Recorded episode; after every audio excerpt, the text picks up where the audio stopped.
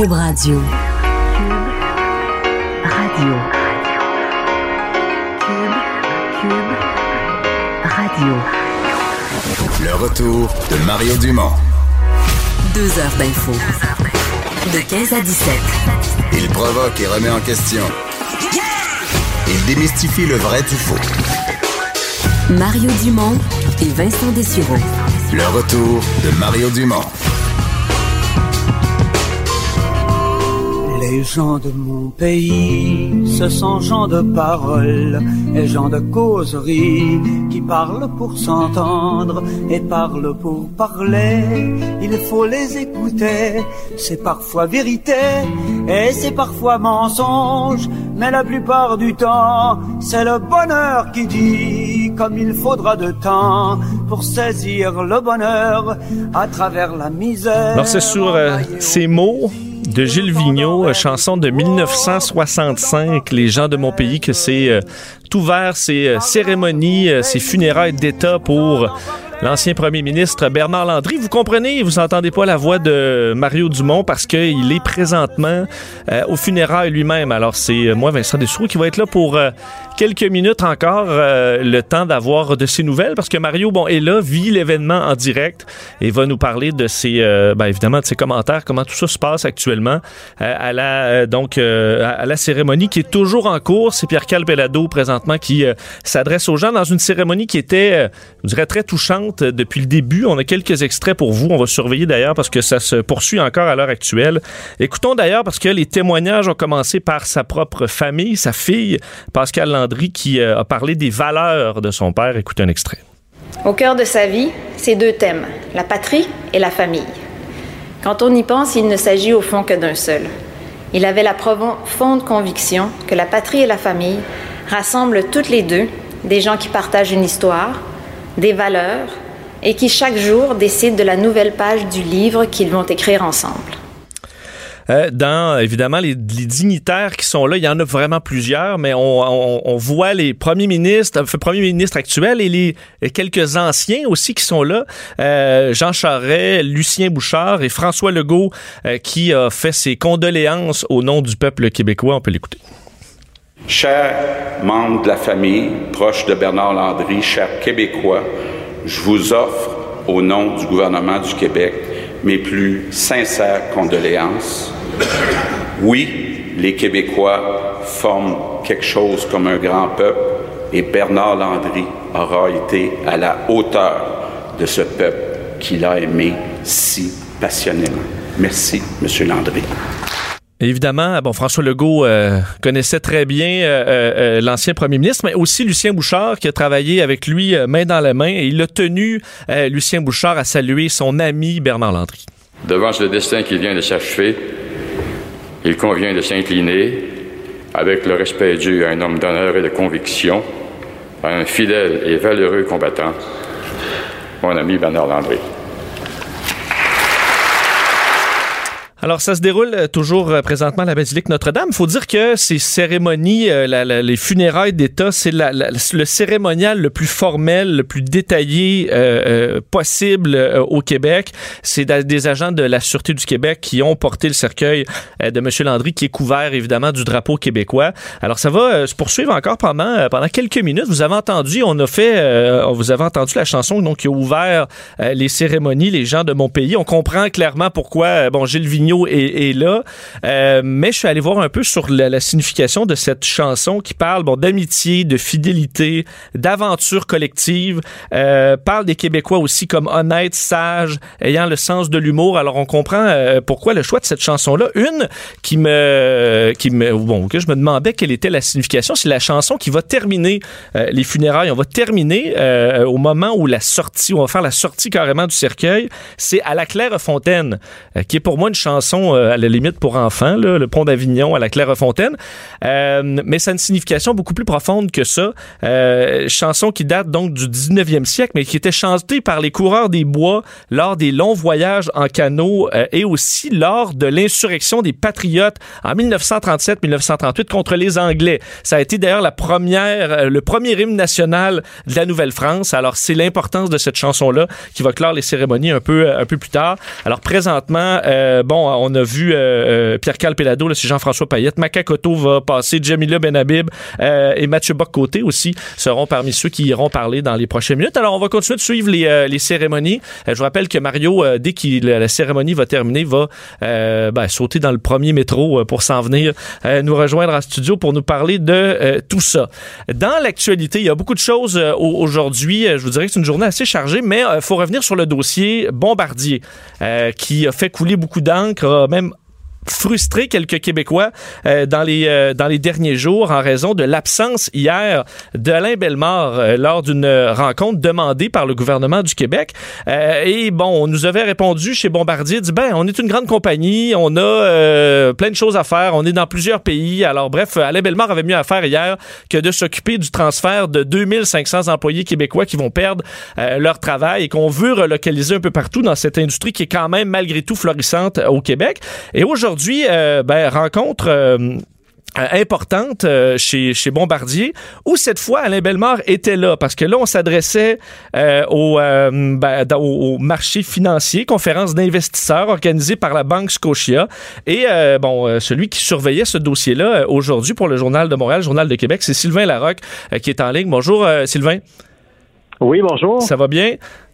Ça va bien, toi? Euh, oui, très bien. On comprend qu'Alain Bellemare, cette fois, était là aujourd'hui, mais vous l'avez su quand même tard euh, que le, que le président allait être présent.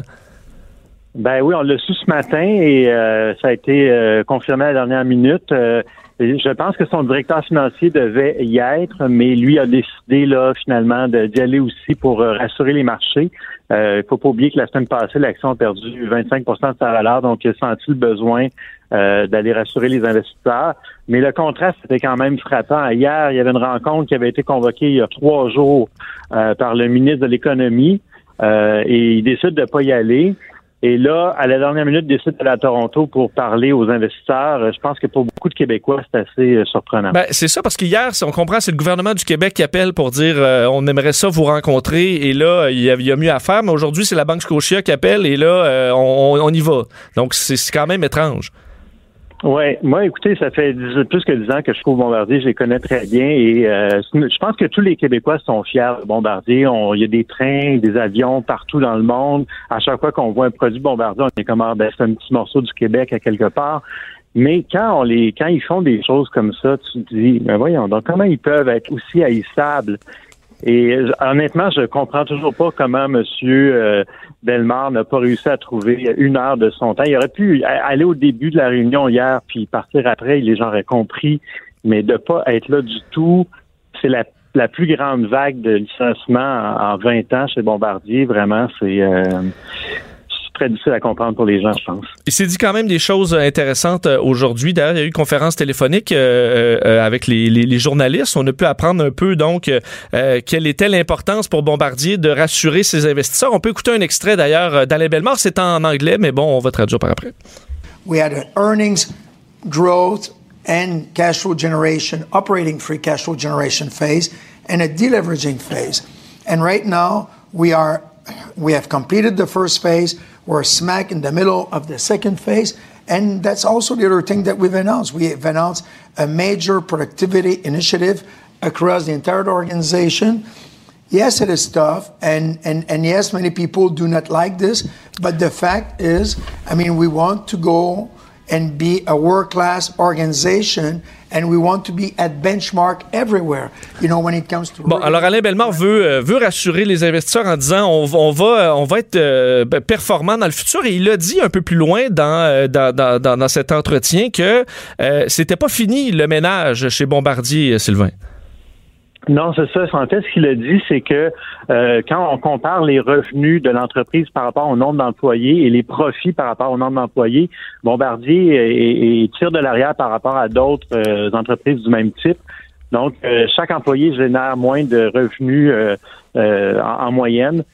donc, ça, c'est un peu brutal de comparer ça comme ça, mais bon, les, les dirigeants financiers, c'est comme ça qu'ils voient les choses.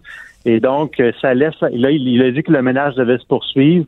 Euh, donc, ça, pour, ça laisse entendre qu'il va y avoir d'autres euh, licenciements, malheureusement, chez Bombardier. On ne sait pas quand, mais ça, laisse entendre que le processus n'est pas terminé encore. Mais est-ce que la situation, euh, évidemment, on est là pour assurer, donc c'est parce qu'il y a quelque chose qui inquiète. Est-ce que la situation est réellement inquiétante, entre autres au niveau des, euh, des, des, fonds? On disait qu'on était même des, des centaines de millions de dollars. Euh, ben, en fait, on avait trouvé un trou là, dans les finances de, de Bombardier. Est-ce que la situation sur papier est réellement inquiétante? Ben euh, oui, c'est pour ça que l'action a perdu 25% euh, Depuis euh, deux, trois ans, Bombardier semblait sur la bonne voie, du moins financièrement. à chaque fois qu'il y avait des objectifs, ils étaient atteints par la direction. Et là, pour la première fois, je dis passé, les objectifs n'ont pas été atteints. Et c'est ce qui fait que les investisseurs ont dit, ben, qu'est-ce qui se passe? Et l'action a perdu 25% de sa valeur. Et là, on ne sait plus trop si on doit croire ou non euh, M. Bellemare. Eux, ce qu'ils disent, c'est que c'est une une question de, timing, une question euh, temporaire et que l'argent va finir par revenir. Mais euh, les investisseurs ont, étaient très sceptiques et on le sentait aujourd'hui à la conférence à Toronto. On a vu, euh, évidemment, dans les, annonces de, du ménage chez Bombardier, on s'est débarrassé, entre autres, de la série Q, le Q400, Dash 8 et tout ça.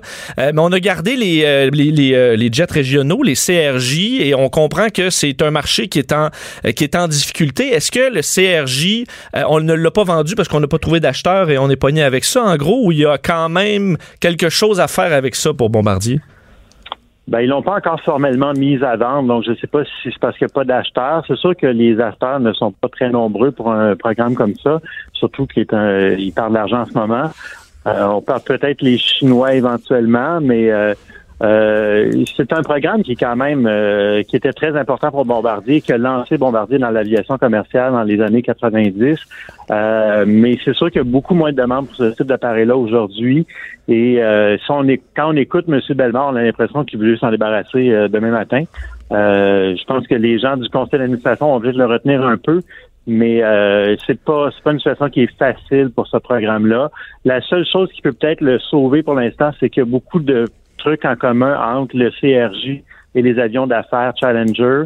Donc, euh, c'est pas si pire que ça de ce côté-là. Mais euh, les gens Mirabel doivent être inquiets, ceux qui construisent les, les CRJ, là, c'est pas rassurant pour eux. Euh, en, terminant, pour revenir sur le, bon l'état euh, de, l'emploi dans ce milieu-là au Québec, on disait dans le reste du secteur aéronautique, ça va vraiment bien. Et on a eu la preuve encore aujourd'hui, la compagnie montréalaise CAE qui annonçait des, un carnet de commandes euh, record qui est en hausse de 25 par rapport à l'an dernier. des contrats, là, je vous dire, 986 millions de dollars. Ça va vraiment bien. Est-ce que les problèmes de Bombardier vont pas venir renforcer un peu le reste des, des compagnies dans cette industrie-là qui manqueront peut-être pas de main-d'œuvre en raison de cette euh, main-d'œuvre qui est libérée par Bombardier? Ben, c'est sûr ça. Euh, il y en a, plusieurs qui vont être repris par d'autres entreprises, c'est, sûr. Euh, mais il y a quand même des, spécialisations très précises dans cette industrie-là. Quelqu'un qui développe des avions chez Bombardier peut pas nécessairement aller travailler du jour au lendemain chez CAE. Euh, donc, euh, mais je, je, pense que c'est quand même des gens qui ont des, des compétences. On parle de beaucoup d'ingénieurs qui vont être euh, mis à pied. donc, c'est des gens qui sont intelligents, qui vont se replacer. il y en a peut-être qui vont décider de quitter le Québec, malheureusement, pour aller chez Boeing ou Airbus. Mais ça va être quand même intéressant de voir ce qui va arriver au cours des prochaines semaines. Est-ce que euh, tu penses que chez Bombardier, dans ils ont quand même des, gens en communication qui travaillent là, je peux pas croire. Est-ce qu'il va avoir une, réflexion quand même à dire c'est pas si compliqué d'envoyer notre euh, notre président euh, au pire faire semblant d'avoir l'air très très touché ou un effort de plus, sachant que ça va peut-être leur coûter cher au bout du compte le jour où ils auront besoin de l'aide à nouveau au Québec? Oui, c'est ça. On dirait qu'ils ont oublié qu'on euh, a mis 1,3 milliard, euh, nous les Québécois, dans, dans la C-Series, donc indirectement dans Bombardier. Euh, de pas accepter de rencontrer le ministre, c'est quand même assez euh, frappant. ben oui, je pense qu'on peut blâmer les communications, mais il faut dire que M. Bellemare lui-même, c'est une personnalité assez rationnelle, un peu froid. C'est un gars de chiffres, c'est un ingénieur à la base. Et euh, on, se rappelle peut-être du scandale des bonnies là, il y, a, deux ans. Il avait réagi très, très froidement à ça. Et là, c'est le même Alain Bellemare qu'on voit qui euh, dit voici 2500 emplois, puis il sent pas trop le besoin d'expliquer. Je pense qu'il y a une partie de, ce qui se passe en ce moment qui est liée à sa personnalité à lui. Ben, Sylvain Larocque, merci beaucoup. On lit euh, vos articles sur le dossier dans le Journal de Montréal, Journal de Québec. Merci. Merci, bonne journée. Au revoir, Sylvain Larocque. Donc, suivait cette, euh, cette euh, conférence aujourd'hui d'Alain Bellemare, le président du, euh, de Bombardier, qui hier été trop occupé pour se rendre au, à l'eau où, était, où il était appelé par le gouvernement du Québec pour euh, parler du futur des 2500 travailleurs. Mais quand la Banque Scotia l'appelle, par contre, pour parler à des investisseurs, il n'y a pas de problème. Alain Bellemare s'est rendu là. Euh, pas de problème. On l'a dit très tard, mais euh, il a été présent. Il était là aujourd'hui pour répondre aux questions. Mais pas aux questions concernant les pertes d'emploi. Pas du tout. C'était pas ça le sujet. celui qui était là pour poser les questions, entre autres, le concentrer évidemment sur l'aspect financier et de rassurer les investisseurs. Ça semble quand même plus important pour l'instant que de rassurer les employés. Dumont et Vincent Dessureau. Le retour de Mario Dumont. Après l'avoir lu et regardé, il était temps de l'écouter. Le retour de Mario Dumont sans Mario Dumont pour l'instant parce que euh, Mario est du côté euh, de, des cérémonies, euh, des funérailles d'État entourant le décès de, de l'ex-premier ministre Bernard Landry. Alors on va revenir sur ces cérémonies. Il y a eu des discours très très touchants un petit peu plus tôt aujourd'hui. On va revenir là-dessus. D'ailleurs Mario va venir nous rejoindre dès la fin de la cérémonie pour parler un peu de ce qu'il a vécu là-bas. Mais bon, dans nos vies de tous les jours, il y a quelques trucs qui peuvent bouleverser un peu votre quotidien depuis quelques semaines et c'est la grève de la SAQ. Grève tournante. On, vous savez, on s'est voté euh, le 28 septembre dernier à 96% quand même euh, la tenue de 18 journées de grève euh, qui sont utilisées au moment opportun. Ça peut être à peu près n'importe quand. Vous vous souvenez, dans un vendredi récemment, on est allé fermer les SAQ à 2 heures de l'après-midi, sortant les, les clients qui, qui, étaient là même ou qui ont, dans certains cas, pu terminer leur transaction. et là, à partir de vendredi, en fait, de vendredi à dimanche, on entre dans une série de trois journées de grève. Je pense pas qu'on ait fait aussi long que ça euh, jusqu'à maintenant. 5500 travailleurs de la SEQ qui vont être en grève. Euh, et on se demandait, euh, parce qu'à moins que vous, bon, vous pouvez faire vos déréserves maintenant, mais on sait, on va tout se faire prendre. On va arriver vendredi, puis les portes vont être fermées. alors, comment préparer des alternatives? Est-ce que c'est possible d'avoir du vin qui est buvable dans les épiceries ou, ou, ou, dans les dépanneurs? on a avec nous Mathieu Turbide, qui est le fondateur du blog Méchant Raisin, qu'on peut lire dans le, sur le journal de Montréal, Journal au Québec, autant le site que dans le journal. Salut Mathieu. Ça va bien? Ça va bien, toi? Oui. Est-ce que ça te décourage de voir ça trois journées, pas de SAQ? Bon, tu sais, sérieux, sans, euh, sans euh, embarquer dans toute la, chicane qui peut opposer les, employés et, le gouvernement, c'est sûr que d'un point de vue pratico-pratique, il y a beaucoup de gens qui vont, comme tu viens de le dire, se cogner le nez à une, euh, à une porte close quand ils vont vouloir aller acheter la bouteille de vin avant d'aller samedi soir manger chez leurs amis. Puis ça, ben, c'est, ça peut être triste, mais il y a des solutions. c'est sûr que le secret, c'est d'avoir une immense cave, mais ça, euh, c'est souvent pas au. Oui, en effet, il y, a il y a très peu de gens qui ont des caves. Hein. Même euh, moi qui est dans le milieu du vin, j'ai quelques bouteilles de réserve, mais bon, c'est pas. Euh, souvent, c'est des bouteilles que tu gardes pour des occasions spéciales. Mais là, si on n'a pas d'occasion spéciale en fin de semaine, on va peut-être pas ouvrir la bouteille qu'on garde. La SQ fermée, c'est pas une occasion pour ouvrir la bouteille que tu gardes depuis 25 ans. non, ton exactement.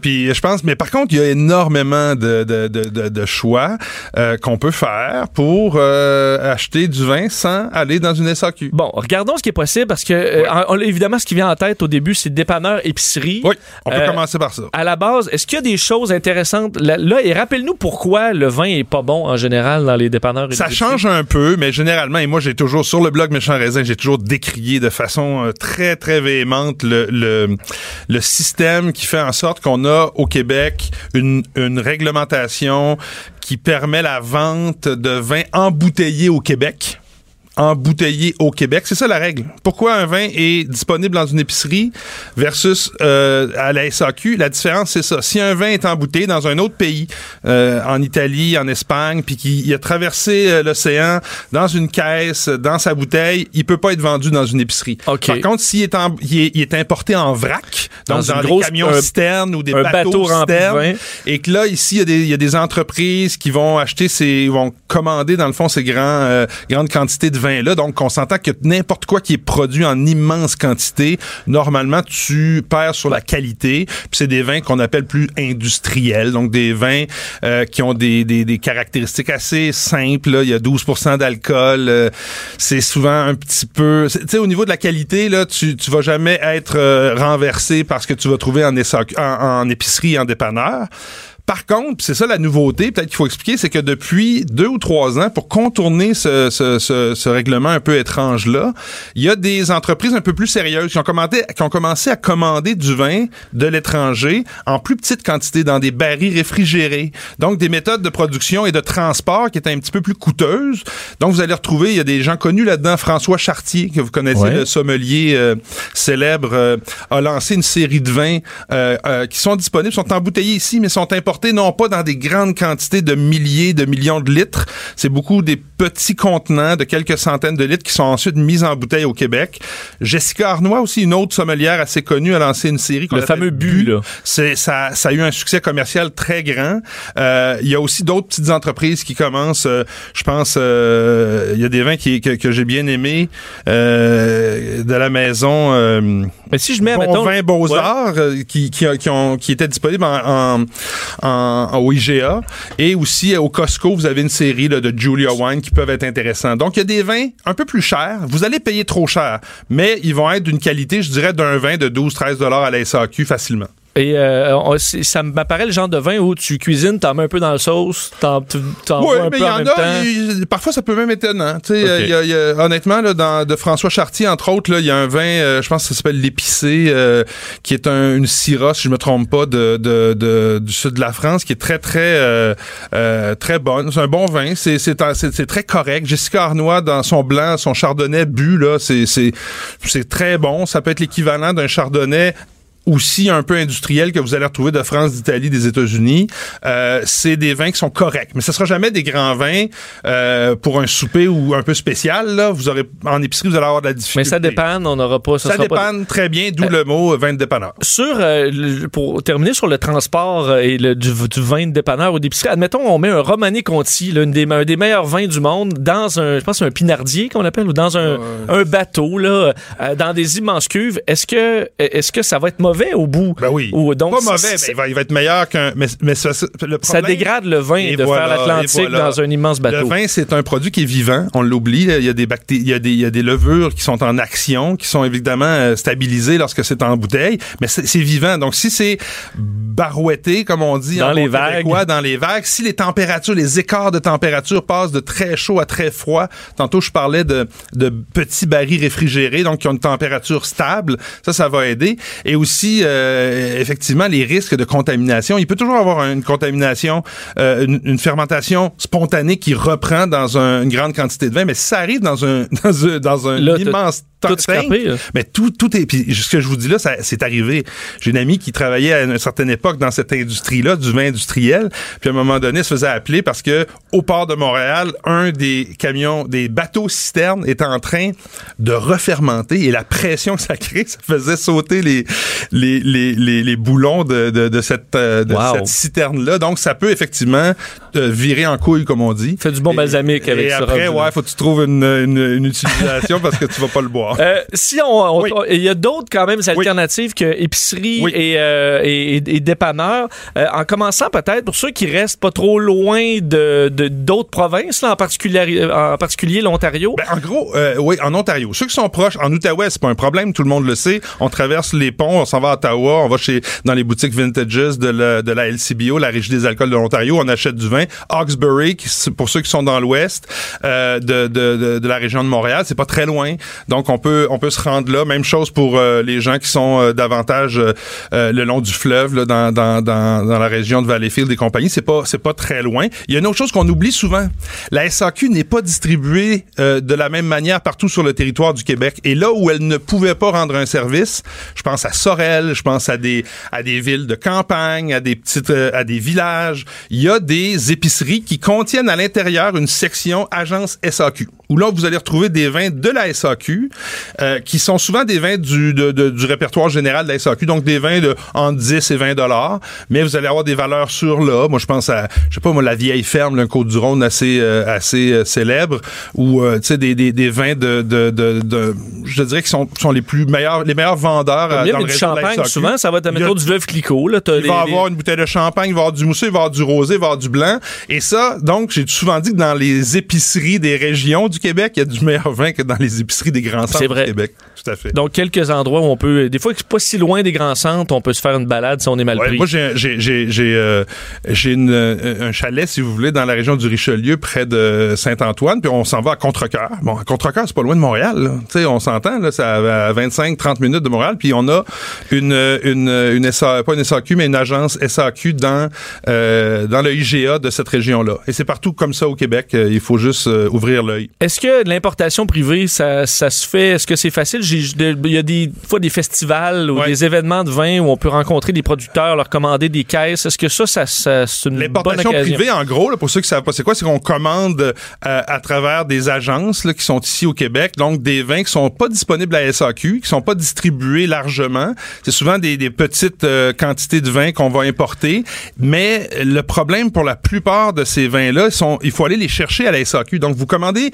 votre vin d'importation privée en caisse de 6 ou de 12 parce que vous pouvez pas les commander à l'unité.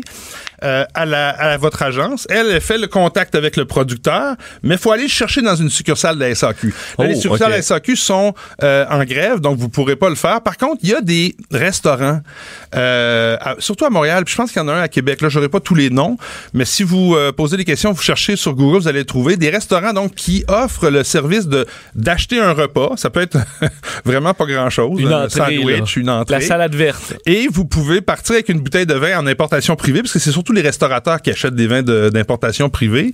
Et vous pouvez partir avec la bouteille. Et votre, euh, un peu comme quand le Saint-Hubert, vous vous rappelez-vous, vous permettait de sortir avec votre bouteille de, de bière. Oui. Puis on livrait. Ça avait été les premiers à faire ça il y a, il y a une quinzaine d'années, puisque la loi québécoise maintenant permet à des restaurants donc de livrer de l'alcool euh, avec des repas qui sont achetés en, en take-out, si vous voulez, en service euh, hors restaurant. Donc, à Montréal, il y a le QSEC, entre autres, euh, sur Beaubien, je pense, qui est, euh, qui, est, qui, est, qui est connu. Donc, où vous pouvez aller acheter quelque chose, partir avec la bouteille de vin et votre repas. Vous allez manger ça, boire ça chez vous. Est-ce que c'est tous les donc c'est pas tous les restaurants les autres Non, là, non, tu non, peux quand même la boucher puis Oui. partir avec donc tu peux prendre une, tu peux demander de l'ouvrir pas finalement j'ai plus le goût mais Oui, ça, c'est un, c'est mais- un service qu'on qu'on- qu'on a à certaines heures. Ça dépend toujours du restaurateur, est-ce qu'il peut, ce qu'il peut pas. Mais je sais qu'à Montréal, il y, a, il y a plusieurs endroits où c'est possible. Il y a le Cartet dans le Vieux-Montréal où ils font ça aussi. Donc, ils ont des bouteilles d'importation privée. Vous achetez un sandwich, partez avec la bouteille. Souvent, on s'entend, les vins d'importation privée, c'est pas des aubaines. C'est des vins nichés, souvent des vins que vous allez, pour lesquels vous allez payer 20, 30, 40 dollars. Donc, c'est pas des vins à 10, 12 dollars, on s'entend. Pour... Donc, il y a, il y, a, y a des alternatives différentes selon votre budget aussi. Mais là c'est pour de- quand on est mal pris là il est tu t'en vas chez les beaux-parents t'as pas de vin là tu peux arrêter au restaurant je peux donner-moi euh, la soupe puis euh, je pars avec puis c'est réglé Oui, il y a des endroits qui le font, il y a des endroits qui le font pas, faut voir. Mais euh, c'est quelque chose qui est possible. Et je voudrais terminer, je m'en voudrais de ne pas vous souligner ça. Il y a du vin euh, qui se fait au Québec, de plus en plus de vin de qualité. Moi, dans- ça fait 20 ans que je déguste professionnellement du vin et au début, euh, j'étais pas impressionné par la qualité des vins du Québec, mais ça a beaucoup changé, ça s'est beaucoup amélioré et on trouve maintenant de plus en plus de vins du Québec dans les épiceries, dans les GA, les métros, dans certaines petites boutiques aliment- euh, que vous allez trouver partout sur le territoire. Ce n'est pas la SAQ. Euh, ici à Montréal, auprès du marché Jean Talon, vous avez euh, Saveur et Terroir, je pense, ou Saveur du Monde, ou j'oublie le nom de la boutique, mais c'est une boutique spécialisée dans les produits québécois. Il y a énormément de vins euh, des vignobles du Québec qui sont disponibles là. Et vous pouvez aussi aller les acheter chez les vignobles, si vous savez où ils sont, en Estrie, en Montérégie, dans les Laurentides. Il y a différents endroits qui produisent du vin. La plupart du temps, ils ouvrent leurs portes aux visiteurs. Vous pouvez aller acheter du vin là. Vous encouragez en plus l'économie locale. Et puis, c'est même dans l'air du temps de manger et de boire des produits locaux. c'est que- ta bouteille québécoise préférée serait laquelle? Ben moi, j'affectionne beaucoup les Pervenches, un petit vignoble dans la région de Farnham, mais il y en a tellement, il y a une explosion en ce moment. J'en ai découvert un qui s'appelle le Mas des Patriotes, que je, dont je connais pas du tout les propriétaires, mais j'ai goûté à, leur, à leurs produits, c'est très bon.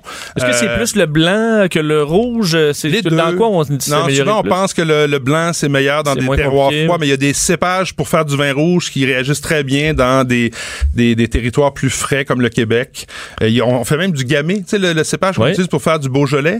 De plus en plus au Québec, on plante du gamay, on récolte du gamay, on fait des vins rouges assez intéressants avec euh, ce cépage-là. C'est des bonnes nouvelles. Ben, apprendre à aller là, c'est pas vraiment le temps, là, mais pour euh, visiter les vignobles. Why not? En fin c'est vraiment. Ouais, ben. Souvent, ils sont ouverts le samedi. Puis là, on parle de la grève de la SAQ samedi. il, Ben, reste plus, il reste plus beaucoup de raisins, là.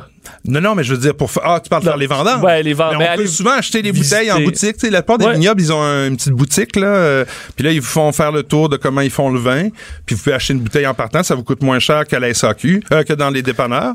Parce que dans les dépanneurs, des épiceries où on vend des vins du Québec, ben, c'est sûr que il y a eu un effort. Maintenant, tu as des vins du Québec à 12-13 dollars, mais souvent, tu payes quand même cher parce que c'est des petites productions. C'est pas des productions de masse, donc c'est pas des vins euh, bon marché, si on veut, là, en général. Parce que j'ai fait les vendanges, euh, ben, un peu genre une journée, là, mais avec Philippe Lapéry, qui est Oui, avec nous à. Salut Bonjour, à- aller sur l'île d'Orléans. Oui. Je me souviens plus du nom du... Pétroné, Sainte-Pétronée, Euh, oui. de Sainte-Pétronée, non? Ben, il y en a quand même plusieurs, Ah, je suis pas sûr c'est lequel, mais euh, avec la vue sur le fleuve, t'as la chute Mhm. Montmorency de l'autre bord, Wow. euh, les, euh, les rangs euh, tu sais, verdoyants avec les, les fruits qui ressortent de partout. C'est vraiment une belle expérience Ben pour oui. ceux qui l'ont pas fait. Puis ça coûte un petit peu moins loin que d'aller euh, faire ça en France ou, euh, ou, euh, ou, euh, en Californie.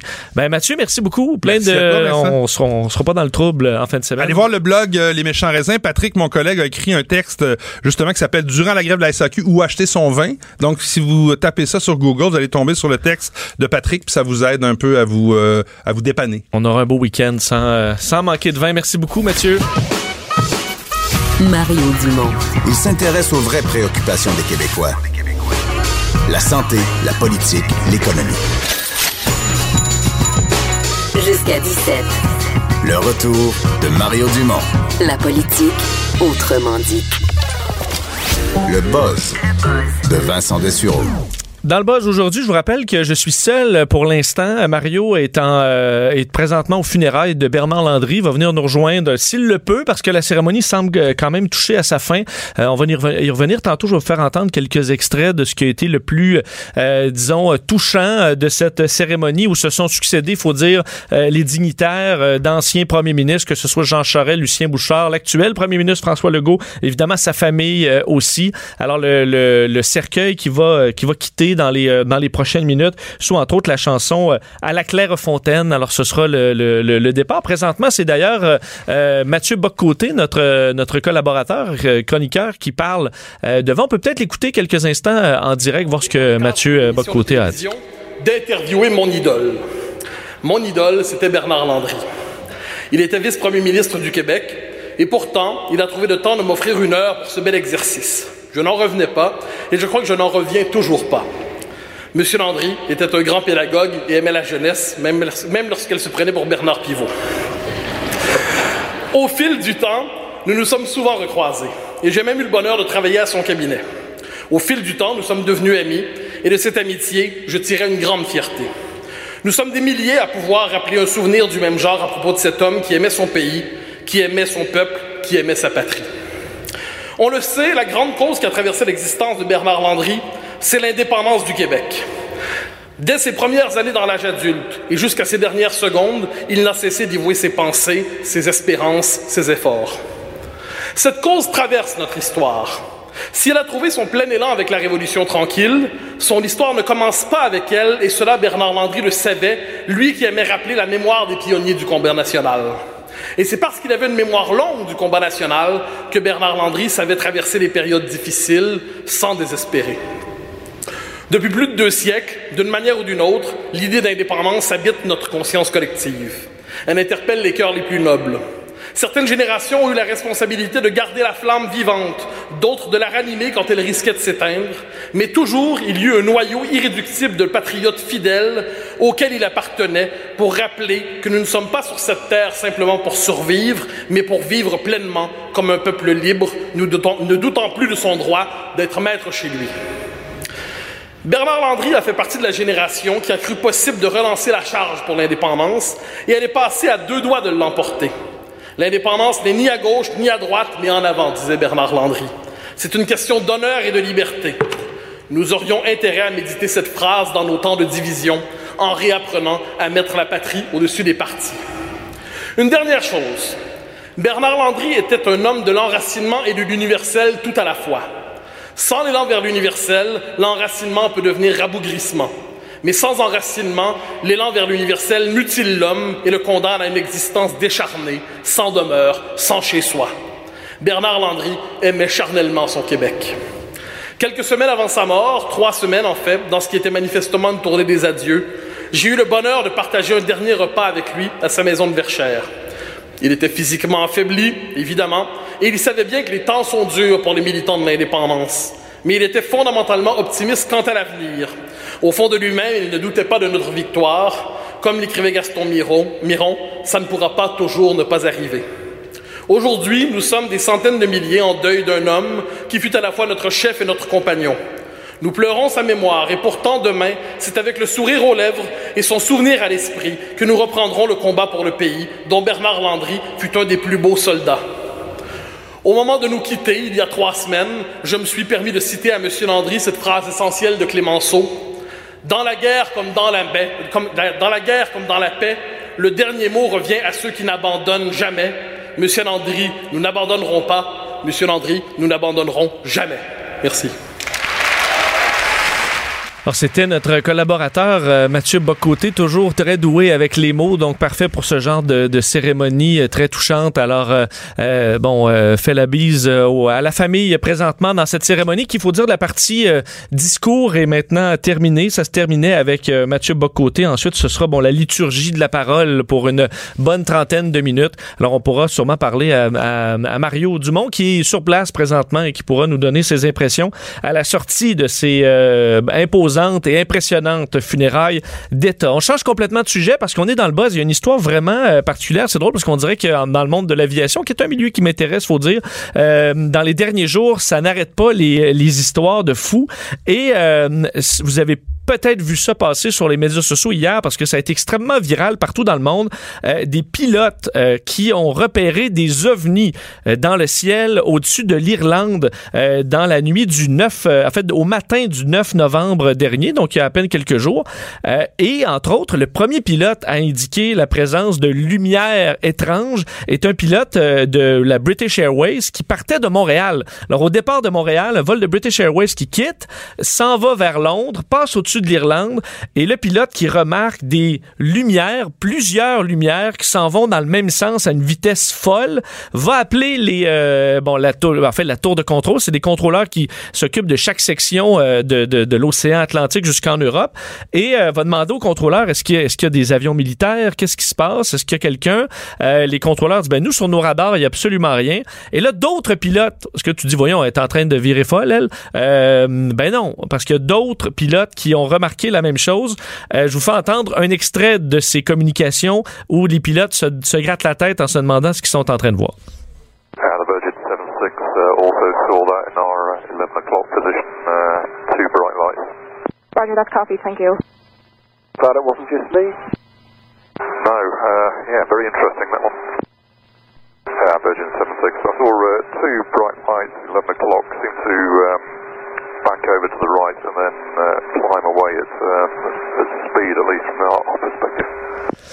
Okay, we're passing that on now. Donc, euh, les contrôleurs qui disent, OK, parfois, on va faire le message parce que clairement, il y a quelque chose qui, euh, qui se passe. Et il y a un pilote que vous avez entendu qui dit Glad it wasn't just me. Donc, content que ce soit pas juste moi qui ai vu ça. Euh, on voit que les pilotes sont rassurés de comprendre qu'ils sont pas les seuls à voir ces, ces, ces lumières euh, filer à vive allure. Un des pilotes a dit par après que ça allait au moins à Mach 2, donc deux fois la vitesse du son. Et on comprend que souvent, dans les rapports d'OVNI, ça vient d'un fermier euh, dans louche, dans le fond de, du, du Nevada. On dit le monsieur, il est complètement cinglé. Là, c'est des pilotes euh, de ligne qui sont très habiles, faut dire, à repérer. C'est leur métier euh, de repérer des, euh, des, des, objets, des lumières dans le ciel et d'identifier est-ce que c'est une menace, est-ce que ça s'en vient vers moi ou pas. Les pilotes sont formés pour ça. Alors, c'est dans les rapports qui sont les plus crédibles. Alors là, euh, c'est devenu viral, même que la BBC, mais d'habitude, la BBC, je les trouve prudents, journalistiquement parlant, mais là, le, le, le, titre était UFOs over Ireland, ce qui n'est pas un problème parce que OVNI, ça veut pas dire extraterrestre, ça veut dire des objets volants non identifiés alors ça rentre là-dedans, mais c'est qu'on avait mis une photo avec des soucoupes volantes. Euh, alors ça portait vraiment à croire qu'on laissait entendre qu'il y avait vraiment des soucoupes volantes qui étaient venues visiter euh, l'Irlande. Et finalement, après euh, analyse de plusieurs experts dans les derniers jours, on conclut du côté des experts qui sont peut-être payés par, je sais pas, une sombre organisation, mais de dire que c'était dans le fond des, des météores qui sont qui ont traversé comme ça le euh, et qui se sont désintégrés. En fait, d'ailleurs, ça a été confirmé par les autorités euh, irlandaises, comme quoi il y a eu une, boule de feu qui provenait de l'espace, qui s'est euh, désagrégée, qui s'est défait en plusieurs morceaux. Alors c'est pour ça qu'on voyait un paquet de lumière qui euh, allaient tous dans le même sens et que dans le fond, il n'y avait rien d'extraterrestre là-dedans. C'est tout simplement un tas de roches qui a traversé l'atmosphère. Alors malheureusement, pour ceux qui se disaient, ça y est, on a la preuve, ben non, il n'y a pas d'extraterrestres, mais quand même des ovnis. Alors il y a quand même une enquête en cours pour confirmer que c'était euh, que c'était rien d'autre que euh, c'est euh, ben ça comme objet volant non identifié. Le retour de Mario Dumont, l'analyste politique le plus connu au Québec. Cube Radio. Cube Radio. Autrement dit. Revenons dans l'actualité euh, et on va revenir avec tout un dossier, euh, le- l'affaire Khashoggi qui n'en finit plus de euh, faire couler de l'encre à la grandeur du monde. On dirait que dans cette histoire, les détails arrivent toujours au goutte à goutte et à chaque fois, on découvre une histoire euh, digne d'un d'un film carrément et même des fois encore p- plus fou que dans certains films euh, d'espionnage. Ça pourrait être un trailer d'espionnage, euh, Bourne Identity ou Ben absolument. Où on, on- bon, on se demanderait même est-ce que c'est est-ce que vraiment des, euh, des gouvernements sont prêts à aller aussi loin euh, dans des scénarios d'assassinat? Normand Lester euh, qui est avec moi. Bonjour Normand. Bonjour. Euh, on va commencer parce que il y a toute l'histoire euh, sordide du, du meurtre comme tel, des valises et compagnie. Mais commençons par le Canada qui a fait quand même euh, bon jaser cette semaine parce qu'ils ont pu confirmer eux les autorités euh, ce qu'on entendait sur les audios de la mort du journaliste. Écoutez, ce qui est particulier, c'est que le chef des services secrets euh, canadiens, David Vigneault, s'est rendu en Turquie pour collaborer à l'enquête des services secrets turcs. Maintenant, pourquoi le Canada joue-t-il un rôle particulier comme Oui. ça?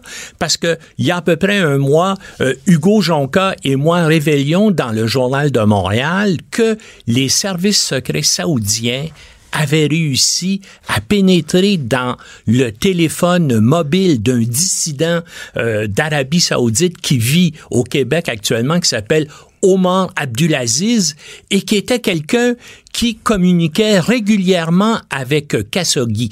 Donc, euh, l'hypothèse d'enquête à la fois du Service canadien du renseignement de sécurité et des Turcs, semble-t-il, est que on espionnait ce téléphone-là pour entendre les communications de Khashoggi pour essayer de déterminer ce qu'il était en train de préparer là euh, contre les autorités saoudiennes. Et là, le Canada et la Turquie semblent collaborer à partir des informations qui ont été trouvées euh, de ces conversations-là pour essayer de déterminer là le mobile et les circonstances euh, euh, du crime. Et ça, il y a un spécialiste de ces questions-là, Edward Snowden, qui a été un lanceur euh, d'alerte là, qui a publié des centaines de milliers de documents secrets de la NSA qui est maintenant réfugié à Moscou.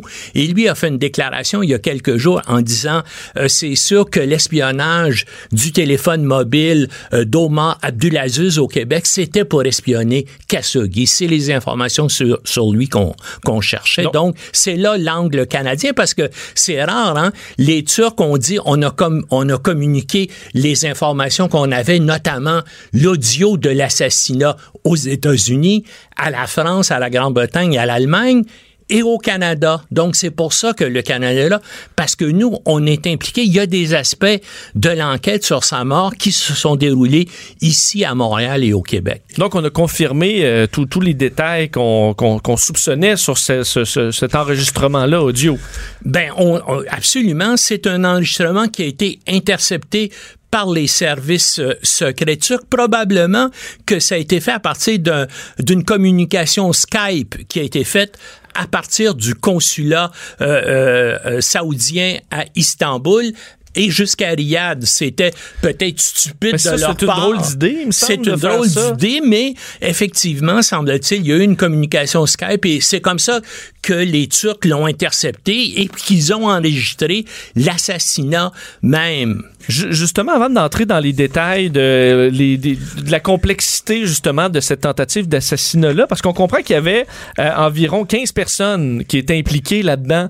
Euh, c'est pas plus simple, euh, Normand, d'envoyer quelqu'un euh, comme euh, dans, dans les- le crime organisé là, qui arrive avec un fusil, une balle dans la tête, puis c'est fini. Il y a enquête qui mène à rien. Oui, c'est pas plus simple. On voulait faire disparaître complètement le cadavre. Et c'est ça qui est compliqué. Tuer quelqu'un, effectivement, c'est très simple de l'assassiner. Il y a toujours un danger que si on le fait sur la rue, que l'assassin soit Arrêté. capturé. Et en plus de ça, ben, il y a la, il y a tout l'aspect. Et eux l'ont fait venir à l'intérieur même du euh, consulat saoudien, donc immunité diplomatique à l'intérieur. Et là, on a décidé de dissoudre le cadavre dans euh, l'acide et de le faire euh, disparaître. C'est pour ça qu'actuellement, et, les Turcs même ont trouvé des traces justement d'acide dans les égouts autour euh, du euh, consulat, ce qui euh, tendrait à prouver là, qu'effectivement, il y a eu des quantités énormes d'acide qui ont été envoyées euh, dans les égouts. Et ça, on voit pas quand même l'acide arriver. Il y a pas un camion citerne d'acide qui a été filmé en, en Non, arrivant là-bas. on sait pas comment. Mais Ça on, doit sait prendre qu'il y a un- des, mais on sait qu'il y a des spécialistes, des pathologistes qui sont arrivés d'Arabie Saoudite. Hein? Il y a un expert en toxicologie, il y a un pathologiste qui accompagnait l'équipe de tueurs, mais probablement que on voulait pas le tuer apparemment, là, ce qu'on a, c'est que la preuve, il a été étranglé, littéralement. Mais il y a des choses bizarres aussi, parce que là, les Turcs viennent de révéler que lorsque l'équipe de tueurs de 15 personnes est arrivée en Turquie, il y avait dans leur valise un scalpel, des ciseaux, on peut comprendre pourquoi, et deux défibrillateurs. Bon, ça, j'ai vu, la, justement, ils ont publié ces images-là. Euh, on comprend euh, qu'on peut utiliser plein de choses pour Des tuer. scalpels pour le découper en morceaux aussi. Exact, des, des walkie-talkies pour euh, communiquer, mais euh, des défibrillateurs. euh, c'est que ça peut servir à tuer du monde. Et euh, si on met une force suffisante, on modifie un défibrillateur pour qu'il puisse donner un choc de plus de 200 joules, veut dire on va provoquer euh, euh, presque la mort instantanée et difficile à détecter aussi. ça peut passer pour une crise cardiaque, par oui, c'est exactement, exactement. Si vous avez vu la série Homeland, c'est justement la façon dont, dans cette série, ce, ce thriller d'espionnage-là, on assassine le vice-président. C'est qu'on a- on, on entre dans son défibrillateur et puis on modifie, bien sûr, les données et on provoque chez lui un arrêt cardiaque. Là, vous allez me dire, ah, c'est une série télévisée. c'est de la fiction. Mais dans la réalité, en 2007, l'ancien vice-président américain Dick Cheney a fait désactiver la reprogrammation sans fil de son défibrillateur implanté pour empêcher justement qu'on puisse qu'on puisse lui faire ça euh, euh, donc un piratage informatique puis qu'on puisse le tuer à distance. Et depuis ce temps-là, le Homeland, le Department of Homeland Security aux États-Unis, le département de la sécurité intérieure, a fait une étude détaillée et a découvert il y avait une vingtaine d'instruments médicaux électroniques qui pourraient servir à des attentats, à des attentats et à des assassinats par des terroristes, notamment des, euh, euh, des stimulateurs cardiaques, des défibrillateurs, mais aussi les réseaux sans fil dans les hôpitaux. Tout ça, ça pourrait servir à des gens pour s'infiltrer dans un système informatique et puis tuer euh, euh, des gens. Donc, c'est une menace euh, euh, directe. Et puis, c'est sans doute pour ça qu'il y avait deux défibrillateurs dans les valises euh, des, des tueurs qui sont arrivés à C'est vrai qu'on dit que les, les- les- équipements médicaux, par exemple, l'aide à, à respirer des machines de ce genre-là sont très peu protégées contre des, euh, des, des pirates, par exemple, qui pourraient aller modifier le, le- le programme. Puis maintenant, tout est lié au système électronique de l'hôpital. En euh, euh, les pompes à fluide intraveineuses maintenant sont électroniques. Tout ça, euh, c'est contrôlé par le système par le réseau sans fil directeur de l'hôpital. Tellement justement qu'il y a actuellement des entreprises spécialisées qui essaient de développer des logiciels qui sont justement axés pour protéger les patients contre des infiltrations et des piratages électroniques comme ça. Euh, donc, pour pas effecti- pour qu'effectivement ils soient protégés contre des, euh, des assassinats via des, euh, euh, des instruments médicaux électroniques. Ben, en terminant, s'ils ont, bon, ils ont fait venir des défibrillateurs, mais de ce qu'on comprend des audios, il a été tué par euh, strangulation avec un sac. Probablement qu'à un moment un donné, euh, on voulait le tuer de cette façon-là, mais probablement qu'il était plus agité. Il a, il a, il a réagi. C'est ça, puis on, l'a- on, on, on a fini par le tuer autrement. Mais en tout cas, c'est très, très bizarre. C'est l'explication que la plupart des gens qui font l'enquête pensent, c'est que les, on voulait le tuer à l'aide de défibrillateurs, mais finalement, on l'a étouffé parce qu'il y a quelque chose euh, qui s'est passé. Est-ce que ça rajoute de la pression au gouvernement canadien? Là, mais ils peuvent plus faire semblant qu'ils sont pas au courant ou disons on n'a pas là euh, on connaît les détails, les services secrets canadiens ont confirmé. Est-ce que ça rajoute une pression à Justin Trudeau Ben, Justin Trudeau, déjà, ben, Justin Trudeau, il y a euh, le problème qu'il y a 15 milliards de, ils ont, ils ont acheté pour 15 milliards de dollars de, de blindés au Canada. Quand même, on a pris euh, une autre distance. On- On n'a pas vociféré contre l'Arabie Saoudite. Non. On a déjà d'immenses problèmes avec eux parce qu'il y a eu un petit euh, tweet qui a été lancé par notre ministre des Affaires globales. Mais quand même, on, on, on a tenu notre côté. On pu être plus mais et Trudeau, la preuve, c'est qu'il a envoyé le chef des services secrets canadiens et on collabore à l'enquête euh, euh, turque là-dessus. Maintenant, les, les Saoudiens, il va falloir un jour qu'ils s'expliquent, là. Parce que le type a été tué dans leur ambassade. On sait que ça a été prémédité et on sait aussi que ça a été dirigé par des gens qui sont dans l'entourage direct, c'est des intimes du prince MBS, Mohammed bin Salman, qui ont planifié ça. Et, la plupart des gens qui s'intéressent à, à ces questions-là disent que c'est impossible que le prince lui-même n'ait pas été mis au courant de la planification de ce meurtre-là et qu'il ne l'ait pas autorisé. Mais il va falloir un jour qu'il donne une explication officielle. Puis bien sûr, avec tout ce que les Turcs sortent, euh, c'est de plus en plus difficile pour les Saoudiens d'avoir une explication crédible.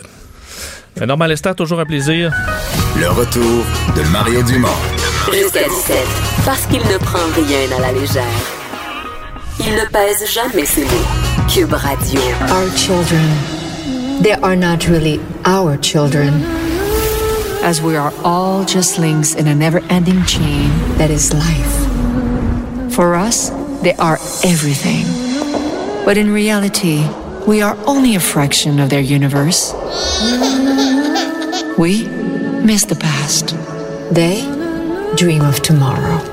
Ah, We est-ce que, est-ce que Céline va gagner un. Oscar avec ça? Non.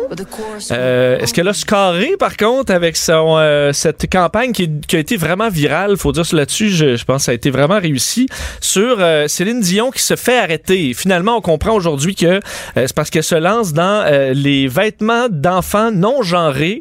Euh, et bon, est-ce que c'est beau? Est-ce que c'est euh, c'est ce qu'on a besoin aujourd'hui? Euh, où s'en va Céline avec ça? Ben, on voulait parler avec euh, ben, une qui suit à tous les jours les dossiers sociaux. Elle sait exactement qu'est-ce qui se passe avec le non-genré, avec euh, la situation des femmes et autres euh, à tous les jours. C'est Geneviève Peterson. Bonjour. Allô, Vincent. Les effrontés, ça va? Ça va bien. Je suis tellement contente de venir parler de Céline. Pour, parce que t'es une fan? Non, je la déteste. Ah, oh.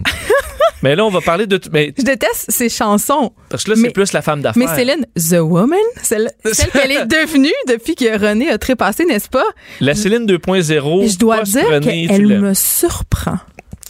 Ben, on a vu clairement un changement, euh, tout d'abord dans le look, et là, on comprend dans les activités aussi qu'elle fait qu'elle a comme une liberté renouvelée. là. Elle a l'air de s'être émancipée et, et je vais aller plus loin que ça. Elle a laissé tomber évidemment son spectacle à Las Vegas et tout. Et euh, quand elle a sorti sa fameuse ligue de sacoches, là, eh, J'étais le my God, qui veut acheter une, une sacoche Céline Dion à part des matantes? Là, tu sais, Ouais. C'était pas très associé au fashion et, et, à la, et aux filles qui aiment la mode, tu sais, aux gens qui suivent vraiment ça. Tu sais, C'était quelque chose un peu quétaine. tu sais. Mais là, on dirait qu'elle elle opère une espèce de changement d'image, puis elle devient cool, puis elle présente l'image d'une femme de 50 ans très trend, très justement qui, qui fait des choix vestimentaires audacieux que je questionne parfois, mais je salue son audace. Ben, c'est sûr, quand t'es une pop star internationale, les looks, à la limite, euh, tu peux te tromper, là. Non, mais Ça peut être bien, bien elle, se trompe pas souvent maintenant. Elle, elle fait des, des, des fashions faut pas étudier. C'est-à-dire, elle, elle suscite la réaction, puis elle s'entoure de stylistes vraiment controversés, puis de jeunes hommes aussi. Oui. Donc, euh, je, je sais pas. Moi, je, le, The New Céline, euh, je, je- je l'aime bien. Et euh, bon, le- Céline, Céline, femme d'affaires, clairement, qui, qui veut peut-être varier son offre un peu. euh, et Mais pourquoi tu penses qu'elle veut faire ça, Vincent? On s'entend? Parce que la voix n'est plus ce qu'elle était. Ben, quand on est une, une femme dans le show business vieillissante et tout, faut préparer sa sortie. Et c'est bien de la préparer qu'on est encore au zénith et que notre valeur est encore à son top. Donc, elle, elle fait des produits dérivés, ce que plusieurs vedettes font. J-Lo, Paris Hilton, des, toutes des stars un peu sur le déclin, tu sais. Ça se peut-tu qu'elle soit tannée aussi? Ben, Tu sais, on la mais connaît ça, pas personnellement, droit. mais ça Ben. se peut qu'à un moment donné, des shows, euh, des tournées, euh, tu sais, on, on- elle avait des enfants, euh, elle repartait, euh, ça, à chaque fois, ça repartait en tournée, là, et on se dit ben, à, à quel point tu as besoin de ça? Non, c'est clair que ça doit de devenir épuisant, mais ce qui, ce qui est intéressant avec cette initiative-là, c'est que Céline, on la connaît pas vraiment. hein. Tu sais, je veux dire, Céline, c'est c'est- c'est une image, c'est une marque.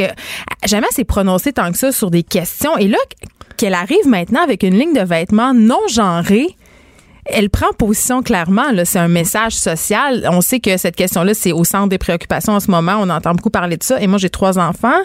Et euh, la question du, linge genré, euh, très, très euh, trivialement, là, je veux dire, dans la vie de tous les jours, c'est très gossant pour les parents. Là.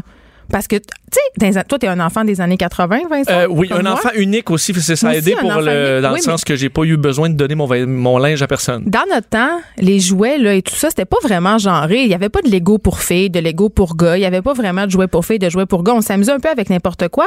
Mais les gens du marketing ont vu là une possibilité de générer deux fois plus de profit. Parce que qui dit genré dit deux, a- doit acheter deux fois.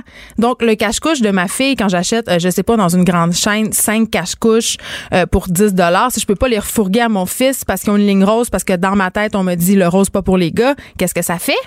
Ça fait que je vais aller acheter cinq cache-couches pour gars. C'est drôle parce que j'ai eu cette réflexion-là en fin de semaine. J'avais, j'ai pas d'enfants, donc euh, ces, ces problèmes Honte à des toi. fois m'é- m'échappent. mais euh, j'ai vu une famille de, avec cinq enfants, à peu près là, chacun à un, à un an de différence. Puis avec Ben. tout évidemment les manteaux d'hiver, euh, bon, de, de un rose, un bleu, un rose. Puis Là, je me dis c'est quand même compliqué parce que si le manteau est encore bon de Juliane, Ouais. mais puis euh, je sais pas, Étienne Pierre, lui d'un an après, il, il, il peut pas le mettre.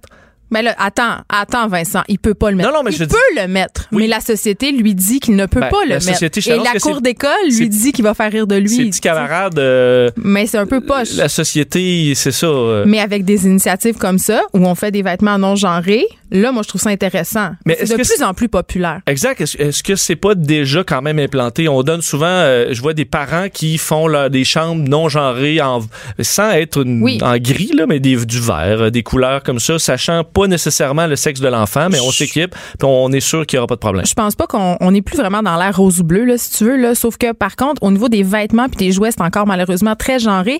Et j'ai remarqué en magasinant des vêtements pour mes enfants que la plupart des vêtements non genrés, ce sont des marques beaucoup plus chères. C'est-à-dire les grands... euh, mettons, tu vas avoir Coqueluche Mini, euh, une marque d'ici qui fait des vêtements non genrés. Atelier B, ils vont faire des vêtements non genrés. Mais on parle de vêtements pour enfants à 50 pièce. Là. Moi, je sais pas, là, mais je me paye pas ça. Là. J'ai pas les moyens de me payer ça.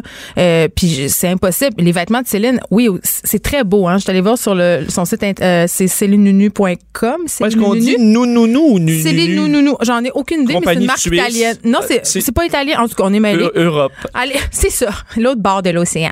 Mais je suis allée voir, puis c'est quand même vraiment très joli. Je, je serais preneuse, là, mais c'est quand même pas donné non plus. Là. On parle pas de trois cache-couches pour 5 piastres, sauf qu'on sait tous que quand on achète trois cache-couches pour 5 dollars, c'est fait dans des conditions déplorables dans les pays d'Asie du Sud-Est aussi. Là.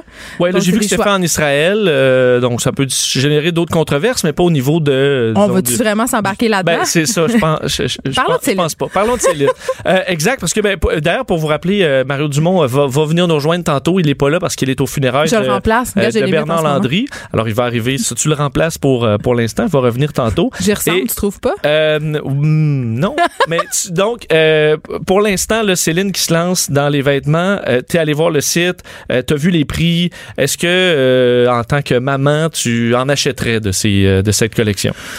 Euh, J'en achèterais en tant que maman privilégiée qui fait quand même un peu des sous et aussi peut-être en cadeau, mais tu sais, dans le day-to-day, euh, c'est quand même euh, des vêtements qui se détaillent plus cher que dans des grandes chaînes où tu peux avoir des trucs très, très abordables. Là, ça reste des vêtements... Euh, Céline a fait du haut de gamme, entre guillemets, là, du haut de gamme, oui, qui se veut accessible, mais on parle quand même de des chandails à 30 dollars. Euh, tu sais, moi, je suis pas prête à payer un chandail à 30 dollars à mon enfant que dans deux semaines, ça va plus y faire. Tu comprends? Donc, pour des cadeaux, c'est peut-être parfait, Mais pour ça, des cadeaux, c'est vraiment le fun. Et aussi pour le message que ça envoie. Moi, je reviens à ça. C'est une des premières fois où Céline vraiment prend position sur une question sociale. Et ça, je trouve ça intéressant. C'est la nouvelle Céline. Oui, parce qu'elle dit qu'elle veut lancer quand même euh, le- un dialogue sur l'égalité. Donc là, on comprend qu'on n'est pas seulement dans le, le côté pratique de pouvoir prêter les vêtements Non, aux générations futures. Il y a une question vraiment sur le dossier transgenre, euh, Exactement. identité sexuelle et compagnie. On est là-dedans. Ben, en fait, quand on va sur son site euh, internet, euh, d'habitude, quand on magasine sur les sites des grandes chaînes, tu vas avoir boys, girls et tout. Là, c'est vraiment babies. Tu sais, il y, a- il y a rien là pour identifier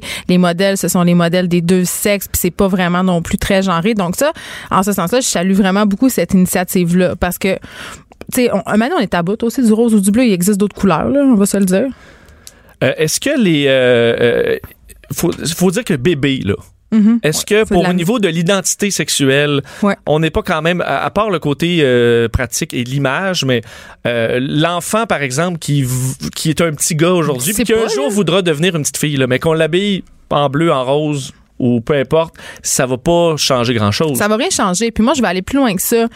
Qu'est-ce qu'on dit quand on dit à un, petit garçon euh, Est-ce qu'on a il y a une affaire qui est poche là-dedans, c'est un peu le double standard. On dirait que les petites filles ont le droit d'être tomboy. Une petite fille qui est tomboy, on trouve ça drôle. Tu sais là, elle s'habille comme ses frères. Tu sais là, elle, est tomboy, euh, elle, est tough, elle fait du sport. Mais un petit gars qui s'habille en qui met une jupe pour aller à l'école ou qui aime le rose ou le mauve, ah là on est plus Ben, mal à l'aise. Un des bons exemples, mon cousin, euh, mon plus jeune cousin, euh, Ouais. et, et quand on était petit, il y a peut-être peut-être deux ans plus jeune, il jouait avec, il voulait des Barbies. Il jouait avec des Barbies. Je peux te dire que j'ai ri de lui euh, à l'époque en masse? Moi, c'était les micro-machines puis les euh, les jouets de gars et compagnie. Mais euh, je t'annonce que tu vois mon cousin aujourd'hui là. Lequel va être va avoir l'air le plus mâle, c'est pas moi là. C'est un soudeur, Mais il a les bras quoi? gros de même, il y a des tatous. Euh, C'était révélateur d'absolument rien, euh, ce avec quoi on jouait à l'époque. là. Mais je trouve quand même que c'est un bon départ par les vêtements d'inculquer aux garçons et aux petites filles euh, qu'il n'y a pas de couleur de garçon puis qu'il n'y a pas de couleur de petite fille, qu'il y a des couleurs qu'on aime. Et si t'as envie de porter du mauve, c'est un garçon, t'as le droit. Puis si t'as envie de porter du bleu, c'est une fille, t'as le droit aussi. C'est tellement trivial comme question. C'est tellement, je peux pas croire qu'en 2018, on soit encore choqué par un petit gars qui porte un chandail rose. Je peux pas croire ça. Ben, j'entendais un- un- une entrevue avec un, un acteur britannique, j'oublie le nom, mais qui venait de gagner un prix, là, justement. Ah, c'est de- James Bond. Lui qui se promenait avec son, son landau en avant, là, Non, avec non, son non, euh, non, euh, Daniel Craig, pas non? Daniel Craig, mais un autre qui disait tout simplement parce que lui, ses enfants sont, sont homosexuels et ça peut, un de ses fils, et ça peut fonctionner avec euh, un enfant transgenre ou peu importe. Euh, on demandait comment tu gères ça, toi, puis il dit, ben, la seule chose, tu les aimes, tu les fais sentir en sécurité, puis tout, ce qui peut arriver après à l'école, ça paraît beaucoup moins pire une fois qu'ils savent qu'à la maison, ils Oui, vont être acceptés et protégés. Exact. Mais en même temps, euh, il y a un côté, je pense qu'on se prétend un peu tous plus ouverts qu'on l'est en réalité. Il y a un petit côté, moi, euh, mon fils, euh, moi, je suis une fille super ouverte, je suis féministe, toutes les questions de genre, c'est des, des choses auxquelles je réfléchis, puis je suis super sensibilisée, mais j'avoue que si mon fils m'arrivait puis me disait, maman, je veux changer de sexe ou maman, je suis gay, je serais comme, ah, OK, mais j'aurais quand même un petit, tu sais, je l'avoue, mais mes filles, moins. On dirait que l'identité masculine, c'est quelque chose qui est encore figé, qui est encore, tu sais, on a encore bien de la misère. Ben c'est sûr qu'en même temps, il, doit, il y a un ch- choc, surtout de dire je veux devenir euh, une fille ou euh, je veux devenir un. Tu sais à quel point tu t'embarques dans quelque chose de Oui, puis compliqué. c'est le deuil de la figure de ton enfant aussi, l'image que tu te faisais Exact. dans ta tête. Tu sais, c'est- tout ça est complexe, là, mais. Juste de faciliter, Je euh, pense la pas que vie, c'est en achetant des vêtements qu'on va régler le sort du monde, ceci dit, euh, Vincent. Mais Non. c'est cute. Mais bon, tu achètes. Donc, si on t'en donne en cadeau du nu nu nu de Céline, Du- ça- ou du nou nou nou, ou on du le nou sait nou pas. mais c'est suisse. Je on serais bien contente. Et c'est une collection euh, ben, suisse faite en Israël en tout cas et euh, promue par par Céline. Merci Geneviève. Merci. Cube Radio.